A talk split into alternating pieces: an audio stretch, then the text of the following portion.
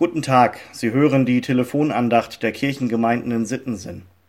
Diese Andacht wechselt täglich, seien Sie herzlich willkommen. Jetzt ist er da, der Ostertag. Ich wünsche Ihnen und dir frohe und gesegnete Ostern.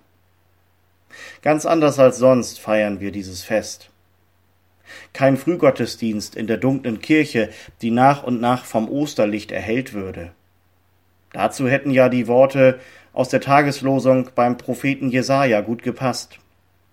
Siehe, Finsternis bedeckt das Erdreich und dunkel die Völker.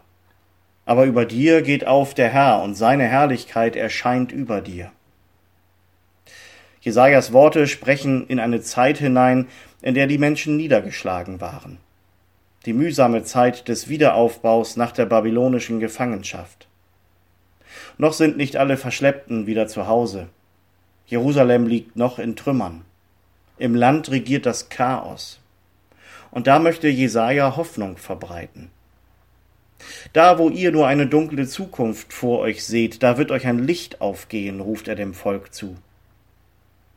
Wie das geht? Es kommt wie so oft auf einen Perspektivwechsel an. Mache dich auf und werde Licht, ruft Jesaja, denn dein Licht kommt. Hebe deine Augen auf und sieh umher. Tatsächlich. Wer nur auf sich selber sieht, wer den Blick also gesenkt hält, der hat keinen Blick für die anderen, für die, die mir zur Seite stehen, für die vielleicht auch, denen ich selbst ein Licht sein könnte. Martin Luther hat deswegen vom in sich verkrümmten Menschen gesprochen. Der lebt in der Sünde, im Misstrauen gegenüber Gott, in der Trennung von ihm. Und natürlich, anders zu leben, es mit dem Glauben und dem Vertrauen auf Gott zu versuchen, das ist ja auch ein Risiko. Das ist ein Leben gegen allen äußeren Anschein. Das erfahren die Frauen am Grab am ersten Ostermorgen.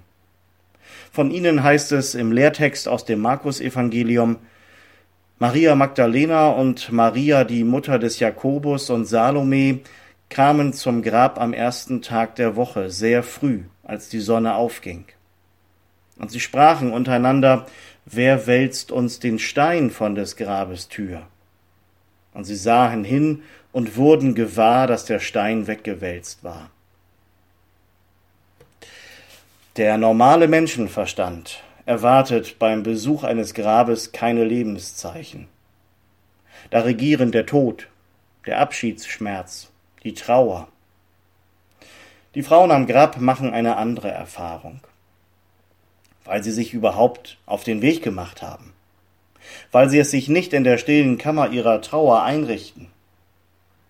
Für einen letzten Liebesdienst an ihrem Herrn und Meister gehen sie noch einmal zum Grab und werden für ihre Liebe belohnt. Sie sind die ersten Zeuginnen der Auferstehung. Sie hören es als Erste.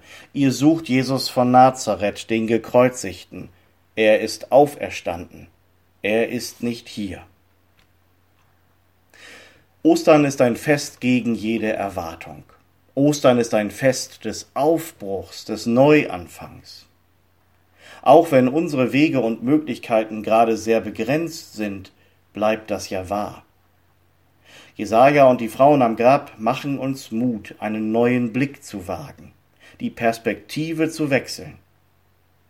Zum Beispiel jetzt, wo wir oft auf das sehen, was alles nicht ist und nicht geht, das wahrzunehmen, was dennoch möglich ist. Gott zu danken für alle, die sich gerade jetzt für das Leben einsetzen ihn zu loben für die vielen kleinen und großen Zeichen der Hoffnung. Auch dafür, dass wir mit dieser Telefonandacht und unseren Internetgottesdiensten sein Wort immer noch hören und weitergeben können. Heute Morgen ist es in unserer Kirche dunkel geblieben. Aber Ostern fällt deswegen nicht aus. Die Auferstehung Jesu Christi hat sich deswegen nicht erledigt.